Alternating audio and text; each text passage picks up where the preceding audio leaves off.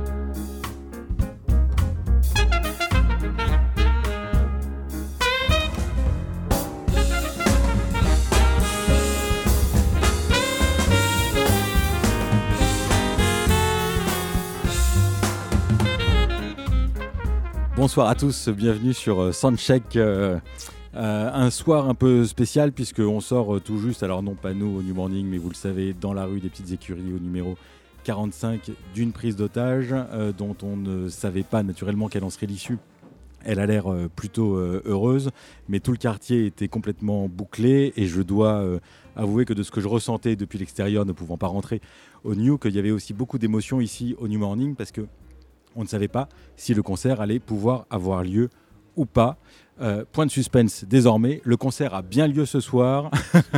Toute l'équipe est transie de joie et se sent très envie et se sent bien envie et se sent avec l'envie de faire la fête, de danser avec Cory Seznek et Azmat Modine. Euh, la rue des Petites Écuries, je ne sais pas si elle s'ouvre, euh, si elle est en train de s'ouvrir ou comment ça va se passer. Visiblement, tout le monde était, bref, plein d'émotions. Mais, euh, mais that's great, messieurs Wade Schuman et Cory Seznec. Uh, you're going to play tonight. I, I hope so. Yeah. I hope so. Yeah, of course you're going to play because you, you did a sound check. Maybe were you nervous about uh, during the sound check? Uh, was it a special? It was a, speci- a special sound check, right? Very strange. Seznec, I Very can surreal. imagine. I could, s- I mean, I don't know. Uh, for a New Yorker, it's a kind of common it's humdrum. hostage situations every day. it's very funny. At least here you can do a sound check. Sometimes in New York, in some bars in New York, sound check is uh, more difficult now. No, it's yeah, absolutely. Uh, and I was saying earlier, I, I got dressed special for this radio interview. C'est vrai que Wade Schumann hésitait à, faire, à aller se changer ou non avant euh, l'interview et là maintenant il a une chemise noire qui sera la chemise du soir. Will that be the shirt of uh, the show? Yeah, that may be, but uh, the only funnier thing is once we did, we played on an old time radio show in New York from a guy from like the 40s, and the person before us, uh, her thing was that she was a lesbian ventriloquist. And Okay. so she brought a dummy into the radio studio and did the whole act, but you couldn't see the dummy, of course. Right. So it's a similar situation, but It's, it's very funny. Une, yeah. une- une ventriloque lesbienne. very, very, very, well, that was the thing, you know. yeah, so- that was the shtick. That was yeah. the shtick, yeah, Yeah, exactly. right. Uh, so you knew each other before? well, uh, yes. I all mean, this is yeah? actually strangely the first time we've actually met in the flesh because we've been corresponding for a little while now, uh, being somewhat sort of kindred spirits, I believe. Um, Wade probably would agree, or maybe totally refute that. No, I absolutely agree. I, I Um, disagree. yeah, right. Nonsense. Um, but uh, yeah, so it was. This is why it was kind of a special moment, and why we're also sort of a little bit, uh, you know, trepidatious about this whole thing because we wanted to perform in front of a bunch of people, and you did say it is happening, but of course that is contingent upon the street opening. the street opening. Yeah. I think so. There's 99% chance it's happening, but maybe there's that 1% Just- chance. No, I won't even play with. I'm not 90. sorry. 99. That's I retract that. Yeah, it's good enough. Let's just say like we're bringing Nothing's 100%. 99 right. is good enough. Yeah, right, right.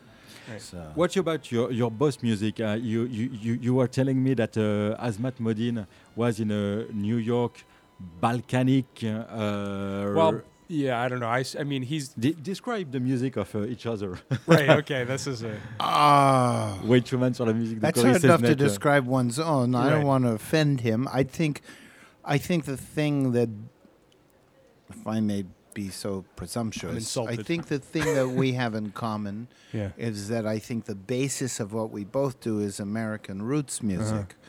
which spans, you know, blues, but also country music, and Uh-huh. also, uh, you know, American music is. I said I say this. American music is world music because Yeah. everybody came from somewhere else. Right, exactly. And so, th- what makes American music is this mixture of things from everywhere. right.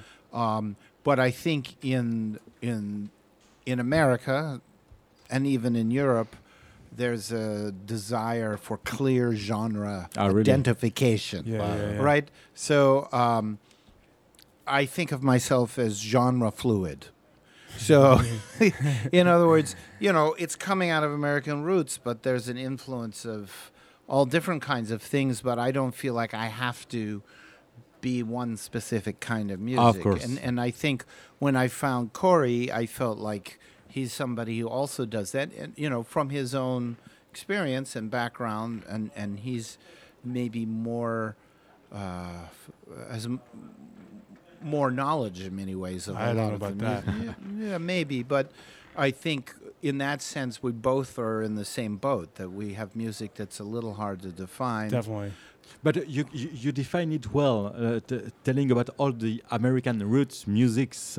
Mm-hmm. there It's are because there are a lot American of music, is so young. yeah Yeah, a yeah. young I mean, the roots are young. Yeah. Yeah, I mean, the, you know, There, there is that thing that I, I, I- I love, and it's a reference for everybody, I guess. It's the whole uh, Alan Lomax uh, Yeah, right. work. Yeah. uh, sure, yeah. And when you're yeah, he's definitely uh, for me an inspiration. Also because he has that um, world view. I mean, you can fault him on an academic level or whatever for the way his his approach, but ultimately, all his recordings, you know. He goes to the Caribbean. He go. I mean, he even went to Africa for a little bit. Yeah, exactly. You know, I mean, all this stuff. His reach is large, and that I, when I saw that, I was like, boom. That's kind of where I'm wanting to be. Um, I mean, what does that mean? It's so many places. So, but I mean, I was definitely inspired by a lot of the stuff he was putting forward for sure. yeah, and Yeah. and uh, Harry Smith. I Harry mean, Smith. This is the template. The weird. Yeah, this is Yeah. the template for all the music that happened. You know, it's the in the DNA of the music of the '60s, and Mhm. the music of the '60s is a DNA for American music. After that, all that happened in rock and roll, and subsequently, and um, I don't, I don't know how how you define it, but I think of hazmat is essentially, in a way, rock and roll just non-prescribed. In other words, we have the same sources as rock and roll, but maybe we move it in a different direction. Yeah, But it's still coming from all the same roots that rock rock. right. The energy. You're right. Yeah. Um, Well, in our case, it's kind of screwed up a lot, so that right. it's a bit of a mess, But, which yeah, is a it's a beautiful Thing. mess because it's this hodgepodge of different instrumentation, um, plus a real unflinching. Um, you know what I feel like? I don't know. This correct me if I'm wrong, but it feels like there's a little less. A lot of people are like not, like the weird. I, the, I'm the reason I weird, word again like being comfortably weird. You know, there's like Yeah. a thing. There's like that's not. A lot of people are less and less comfortable with that. Or if it's weird, it's like a sort of like this is my persona, or it's like this is my shtick thing. This is my what I'm going for. But uh, just like having like being comfortable. That's what Harry Smith is. Is being comfortably weird with all this interesting, bizarre music that all these people from these crevices of American history, you know, America are like putting forward. In there, in Hazmat's case, you see, you know, like there's like New Orleans with the the, the, the rhythms, you know, the horn section, and then there's like the heavy blues with the with weight and the harmonica and then the guitar. And you have the- also something that Yeah. I love from uh, your music, a smile.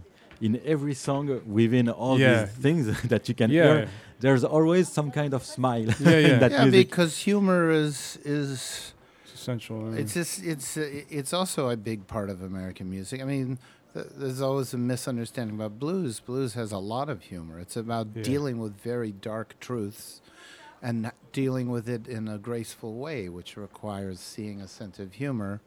And I think that's in so much of American music. That's what's was so exciting. You know, like Louis Armstrong yeah, changed everything, you know, through it, his ability to just completely take it to another perspective.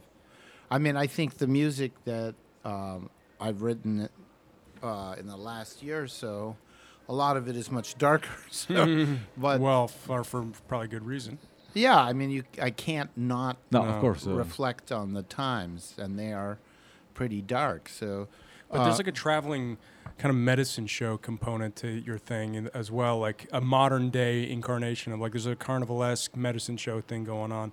That's, I think of it as a postmodern jug band. Yeah, yeah. And the jug yeah. bands were bands that played blues, but they played popular Right. music. They played all different kinds of forms. Right. And you know, again, it's non-genre. A Right. jug band is what it just has to do with instrumentation. Right. You Right. know, so um, yeah, I could see you guys like dr- driving around like a little cart, and like the cart flops down, and then boom, Hazmat just starts playing and sets up shop in the middle of a town somewhere. You know, like that's how I kind of see it.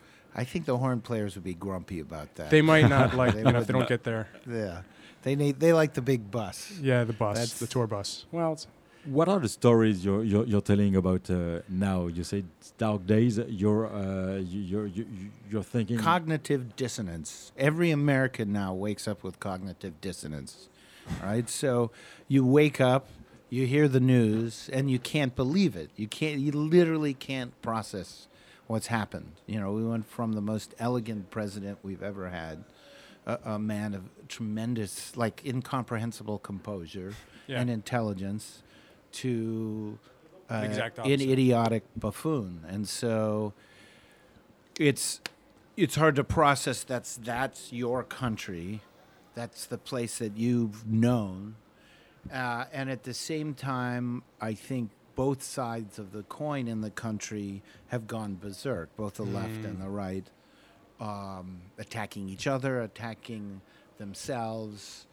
There's no dialogue uh, and you know, there's what I call the digital apocalypse. You know, essentially, the it's like dystopian. yeah, it's um, it's comic book We of. don't know now what's happening. It's happened. This- we're in the we're the beginning of the aftermath, but we don't really know now what it is that we're in. Uh, I mean, the great side is I met Cory. We talked. We got Yeah. a gig. Yeah. I I Yeah. I would never have known him before Right. the bad side is that they're digital mobs and we're a pro- we're the pros- we were you know we're the products of social experimentation. Right. If you think about it that way too, which is pretty frightening, is that we don't know what's happening next because we're still part of it in this experiment, and that we're all part of, we're all cogs in this experiment. That's where it's a little freaky, but. It's a, an experiment that has positive sides, that, like you're saying, but it's very freaky when it all of a sudden also means that entire elections are run off, are are, are stolen, Right. or or what have you.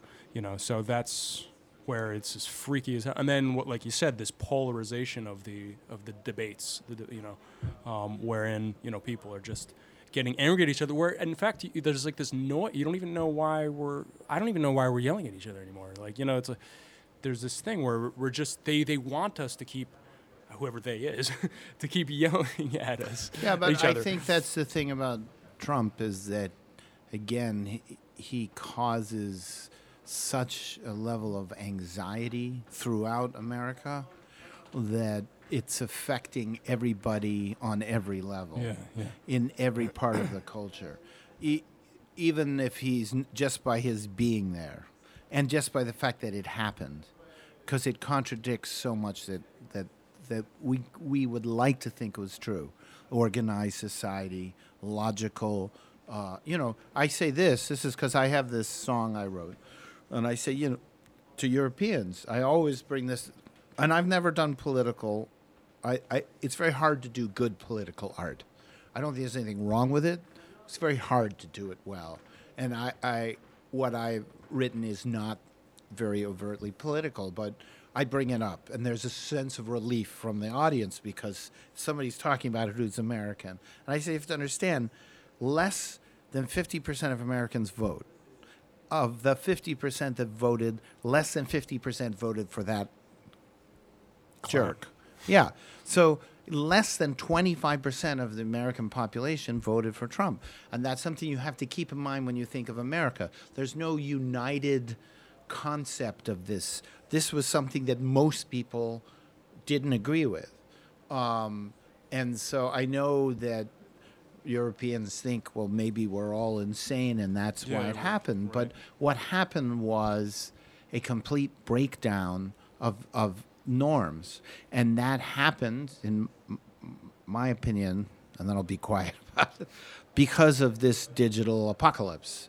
Because so many things happened that nobody had thought of before could happen and the result ended up completely out of control of structures that were invented in the 18th century or you know even prior You could argue that maybe somehow there, we've been undermining all these sort of regulatory mechanisms to like prevent this this guy from like showing up in the sense that you know here's you know the guy should not have been there in the first place. Had, for example, all the you know we've been investigating all the things that he's possibly you know guilty of. First off, secondly, let's let's talk about the media. I mean, New York Times, you know, being, you know Washington Post, all the big sort of quote unquote center left, um, you know, news resources. You know, they're giving him ten headlines a day. You know, Mhm. and what's that doing?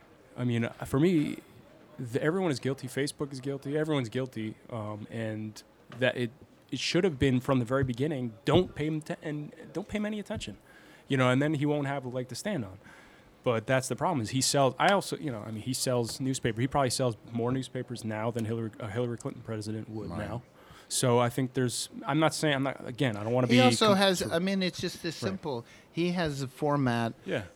that no other dictator had which is twitter he Yeah. can literally speak directly Spew to the pocket Yeah. of millions of people Yeah.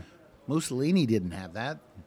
You know, it would have to Yeah. be printed in the Leaflets. paper. right, right. So that's something that nobody had occurred to anybody before.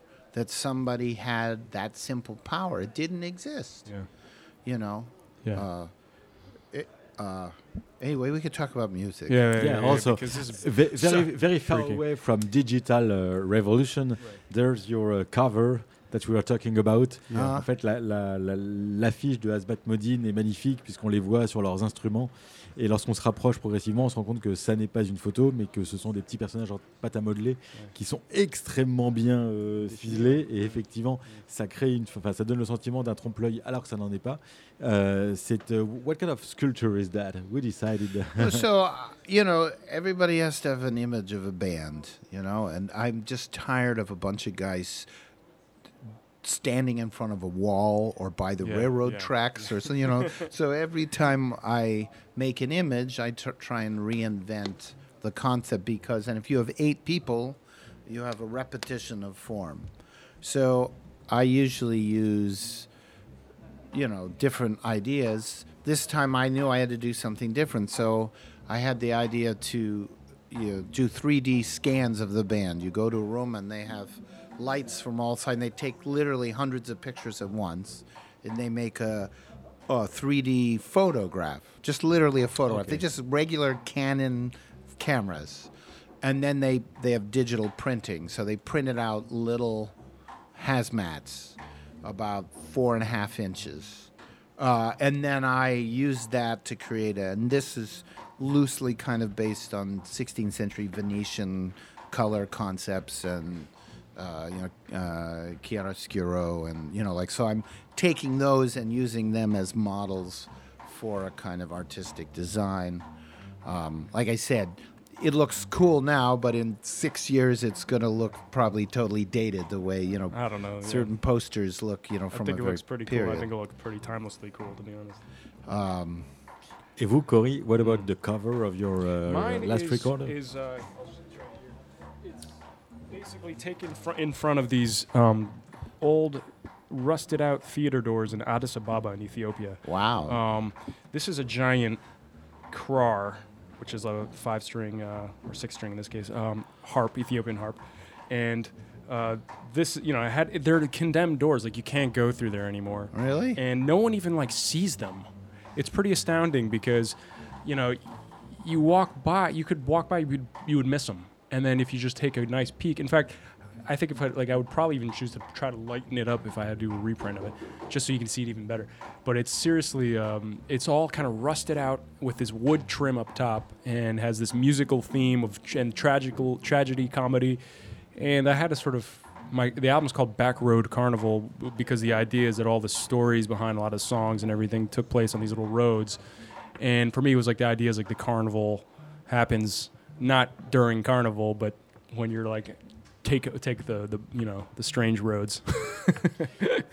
From the roots of America to Addis Abeba. right. Yeah. That's quite a, a traveling. yeah. Thank you very much, messieurs. Merci beaucoup. Merci. Yeah. Vous allez pouvoir vous remettre de vos émotions, Ouais. vous reposer un brin, manger un petit coup, vous changer, get a new shirt maybe. Euh, et puis euh, excellent concert à vous. quoi. Merci Et beaucoup. Merci pour Merci. tout ce moment euh, Merci. passé à parler. Et on va enchaîner avec le méga tube de Azmat Modine dont le nom est Bahamut.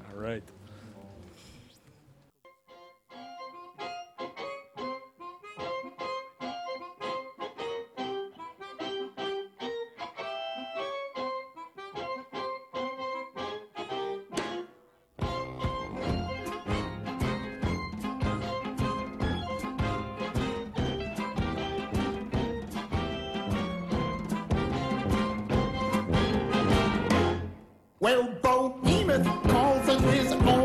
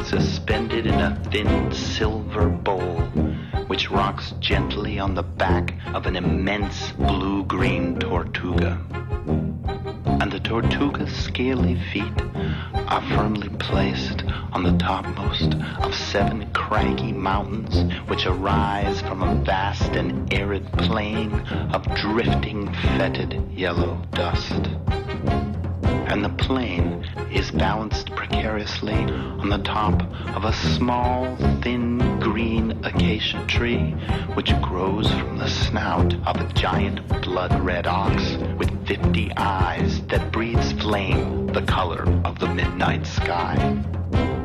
And the ox's hooves are firmly placed on a single grain of sand which floats in the eye of Bahamut like a mote of dust. Has ever seen Bahamut. Some think it's a fish. Some think it's a newt.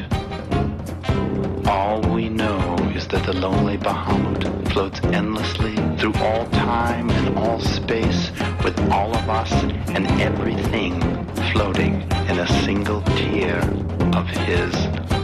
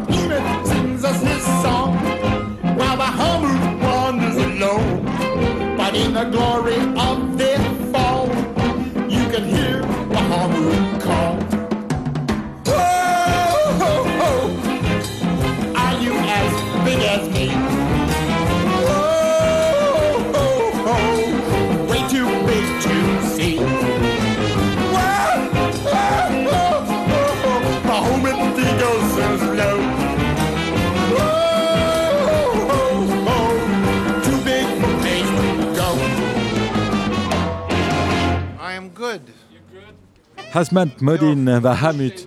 So Jean-Pierre, please have a seat. Euh, Jean-Pierre et Jean-Pierre est passé par là. Donc Jean. Jean- Jean- Jean- Jean-Pierre, JP Bruno, installez-vous JP, franchement. Merci beaucoup parce que visiblement cet homme a des choses à dire, non C'est ce que tu racontais ça, ça a l'air d'être le, le gourou de Cory Sesnek, c'est ça, non mais, euh, Non? c'est un- expert dans la musique cajun et euh, il a fait plein de choses. euh, il a voyagé partout et c'est un journaliste. Il a écrit pour Soulbag. Super, c'est pour, euh, JP Bruno, une petite interview 5 minutes, on se, l'improvise dans l'euphorie parce qu'on vient d'apprendre que, comme nous l'a dit Tom, qui est un match, un mensch, c'est un mec mensch.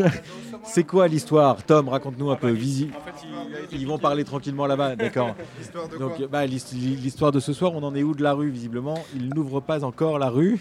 Alors, a priori, la rue est en train d'ouvrir euh, à l'instant. Un instant. Si j'ai- bien compris. Euh, à l'instant, on, est assez loin de la rue finalement quand on est à cet endroit-là du New Morning. Il faudrait aller vrai. vérifier. Mais, euh, mais les, les boss euh, du New Morning m'ont dit que ça vient d'ouvrir. Donc, a priori, tout le monde. Et même si jamais euh, des gens viennent et, et qu'il y a une barrière, avec le ticket du concert, Du ils peuvent rentrer. ils peuvent rentrer. Voilà. Donc, tout va bien. C'est votre sésame pour ce soir. Le ticket, euh, bon bah très bien. Et, euh, mais donc on est quand même là euh, à attendre un peu. Parle-nous un peu de, de Wade Schumann et de Azmat Modine parce que tu étais quand même très impliqué ce soir, Tom, dans, dans- dans l'organisation du concert. Toi, tu les aimes de cœur. En fait, moi, je les ai vus la première fois au Blues Passion à Cognac il y, a, il y a des années de ça. Enfin, mon frère m'en avait parlé, c'est mon frère qui m'a fait découvrir. Et, et donc, je les ai vus là-bas, j'ai adoré. Euh, quand j'étais à New York, j'ai pu voir Wade, j'étais chez lui, euh, j'ai vu euh, à quel point, enfin, c'est un artiste incroyable, autant peintre que, musicien. Enfin, si, jamais vous avez l'occasion d'aller voir ses œuvres sur Internet, on peut voir ses, peintures, c'est incroyable, quoi. Et du coup, j'ai vu ça. On a organisé un concert il y a deux ans de ça. Ils sont passés presque deux ans jour pour jour ici. Et, donc là, ils reviennent avec un nouvel album. Et puis, c'était l'occasion de, de mettre Cory Sesnek en première partie. Euh, c'est deux musiques qui vont très bien ensemble. C'est- marrant que tu parles de ces peintures parce qu'effectivement, je me dis qu'on pourrait presque faire une émission spéciale les chanteurs peintres parce qu'il y en a quand même les musiciens peintres. Il y, en, il y en a quand même, il y en- il y en a quand même beaucoup qui parfois ont une touche un peu similaire. Moi, je suis allé prendre des nouvelles de John Lurie, le saxophoniste des Lounge Lizards, il y a pas longtemps. Et effectivement, John Lurie, il a cessé ses activités de musicien, quoique il a sorti un bootleg de Marvin Pontiac, euh, qui était cet artiste qui lui-même avait imaginé ce faux artiste euh, durant les années 80. Néanmoins, le mec peint. Et ce qui est marrant, c'est que ça semble assez, euh, comment dire. On sent qu'il y a une vraie souffrance derrière et au cœur de la souffrance, souvent il y a un petit quelque chose, il y a un petit lapin blanc qui saute dans la neige. Bref, Bien mais sûr, ouais. sur, les, sur les musiciens peintres, effectivement, ça raconte des trucs. Euh, bon, bah voilà, on attend, on va lancer la suite. Bah, super. Moi, je me demande si je vais pas m'auto-interviewer, en fait, puisque j'étais là dans le quartier au moment de la prise d'otage, et puisqu'il y avait pas mal de caméras de télévision qui étaient présentes et qui, cherchant, qui visiblement cherchaient des gens comme moi pour raconter tout ce que nous ne vivions pas et tout ce que nous ne savions pas. Je vous propose une auto-interview euh, spéciale euh, New Morning de moi devant, le de- devant la police. Bravo. Euh, alors donc euh, finalement, bref, n'importe quoi, euh, mais pourquoi pas. Euh, et ben on va enchaîner. C'est marrant parce que j'avais prévu pour euh, ce soir une spéciale chantée New York en réalité, puisque Azmat Modine est un groupe purement new-yorkais dans cette veine qui effectivement mélange toutes les musiques possibles et inimaginables, comme il l'a dit, des racines américaines, à savoir autant naturellement le blues que la musique indienne, que la musique balkanique, euh, que le calypso, que les influences caribéennes, euh, et euh, bref, que tout ça fait la sève en réalité de, son identité. Euh, et ben oui, effectivement, à New York, on se chante aussi comme ça, en mélangeant un max, si je puis dire. Et notamment, je vous propose d'écouter dans un style qui est assez proche et que quand même on aime bien ici. Euh, ce morceau de Tom Waits qui s'appelle I'll Take New York. On commence par Tom Waits, I'll Take New York.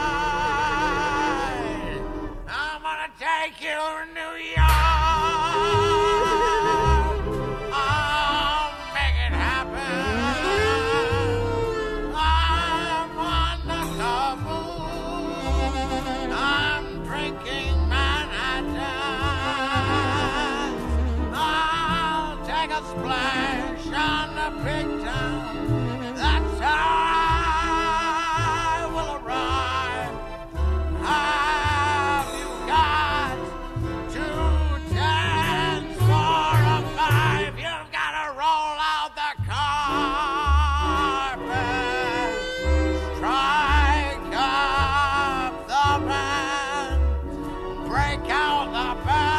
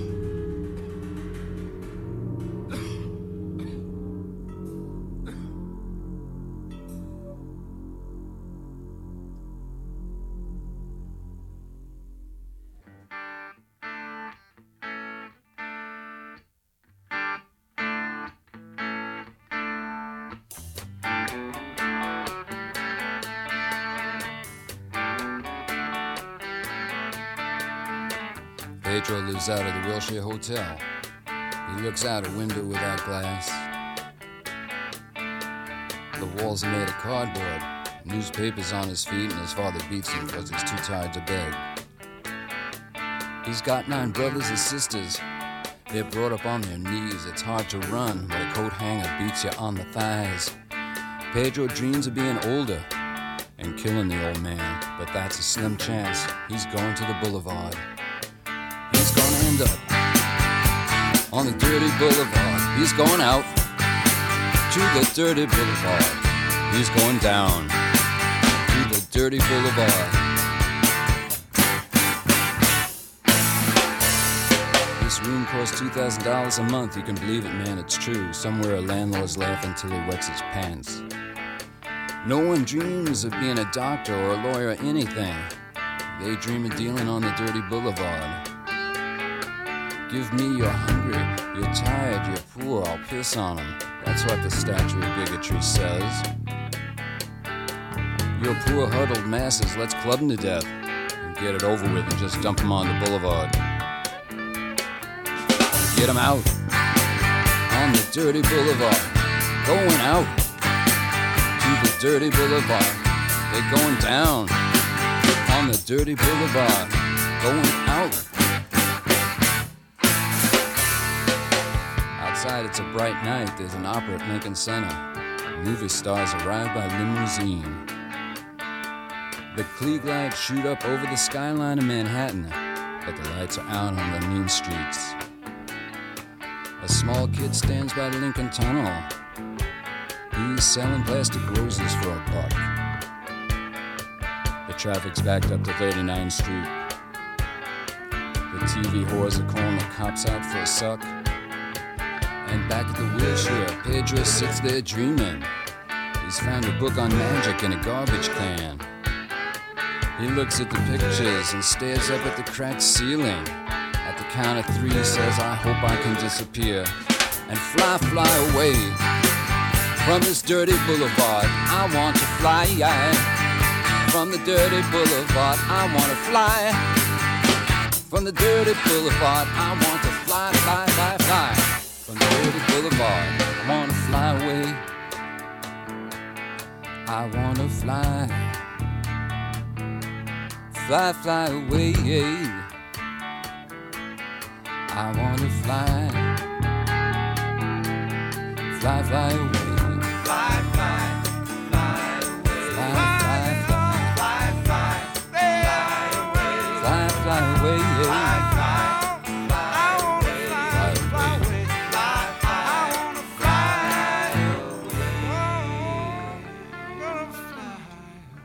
Dirty Boulevard, le Louride de New York, le Louride des années 80.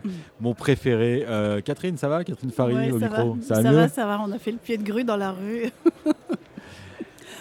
On est allé interroger les, les, les- les- les grands policiers armés, super baraqués avec des gilets pare-balles, qui nous empêchaient de sortir et de rentrer de la rue. Non, en fait, ils nous permettaient de sortir, mais de ne pas rentrer.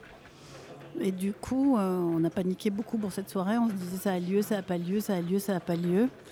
Puis finalement, on a pris la décision de maintenir. Et pendant tout ce temps, les groupes faisaient leur euh, soundcheck. Les groupes ont joué ensuite aussi pour le plaisir, Bah, en fait. ça.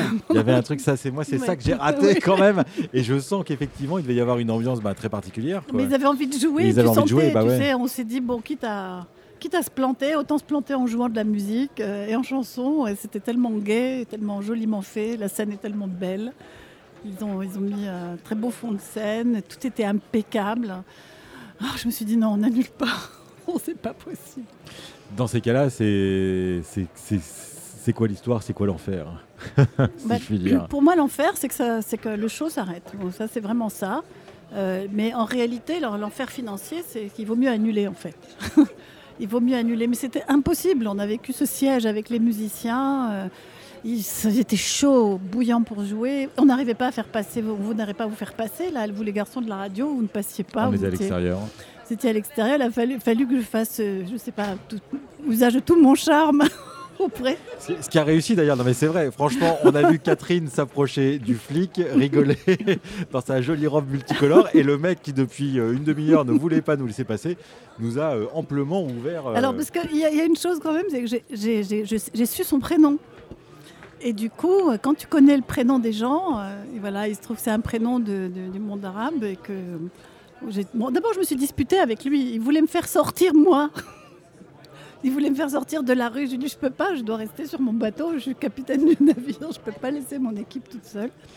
Et puis finalement, on lui a expliqué que pourquoi on était là. Et puis finalement, il a compris notre cause et du coup, il nous a aidés tout du long. Et voilà, c'était vraiment. voilà. The show parti. must go on. The show must go on. Cory Seznek.